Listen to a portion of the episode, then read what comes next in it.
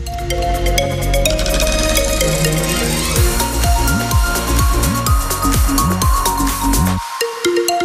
Un point sur le trafic, la météo et le rendez-vous de l'info sur France Bleu Provence. Ça va se charger fortement comme tous les vendredis soirs avec un trafic assez dense annoncé sur le réseau autoroutier de notre région. Sur Marseille, déjà bloqué sur la 50 au départ de Marseille en direction d'Aubagne. Pour les principaux ralentissements, nous avons toujours le ralentissement sur l'autoroute nord. Quand vous prenez la rocade L2 à partir de là, c'est arrêté sur un gros quart d'heure pour remonter sur l'autoroute nord.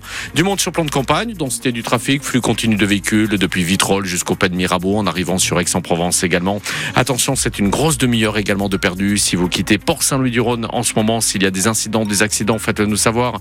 04 42 38 08 08 sur Toulon, la 57 qui ralentit déjà. Et puis de l'autre côté, hein, sur la 50, à la hauteur de la Seine-sur-Mer et même un petit peu avant, la partie de la sortie de Sanary-sur-Mer et en arrivant sur Toulon, vous serez donc ralenti. La météo avec un ciel couvert mais qui va rester sec pour la nuit.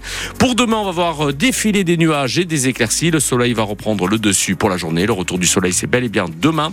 Les températures 17 à Aix, Marseille et Toulon, 15 degrés sur Martigues, on aura du 18 degrés par exemple pour se balader dans le golfe de Saint-Tropez.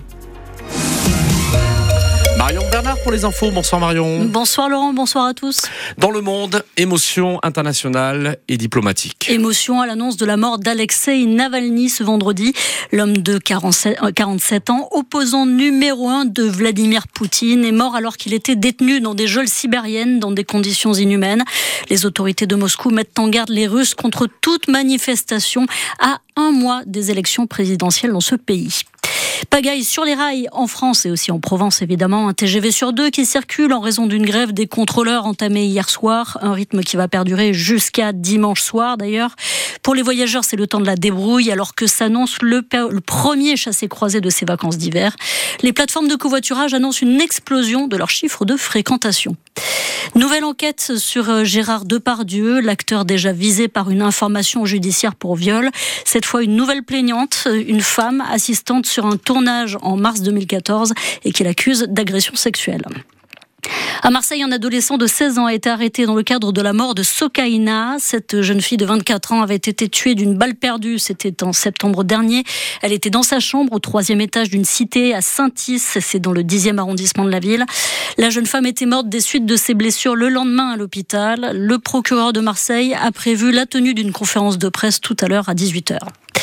Et c'était journée de conseil municipal aujourd'hui à Marseille, de longues, très longues délibérations entre élus et de nombreux sujets débattus évidemment. On y reviendra dans le journal de 18h. Et parmi ces mesures, la décision de donner à la future cité judiciaire de la ville, qui sera installée dans les quartiers nord, le nom de Robert Badinter, du nom de l'ex-garde des Sceaux, qui a permis l'abolition de la peine de mort et qui s'est éteint la semaine dernière à l'âge de 95 ans. Enfin, Cyprien Sarrazin, le deuxième de la Coupe de Monde de ski alpin, désormais forfait pour les épreuves du week-end à Gvichel, en Norvège. Une blessure au mollet gauche après une chute à l'entraînement. Une fin de saison amère pour la révélation tricolore de l'hiver, juste avant une descente qui s'annonçait pourtant décisive. C'était demain. Un mot sur la météo, Marie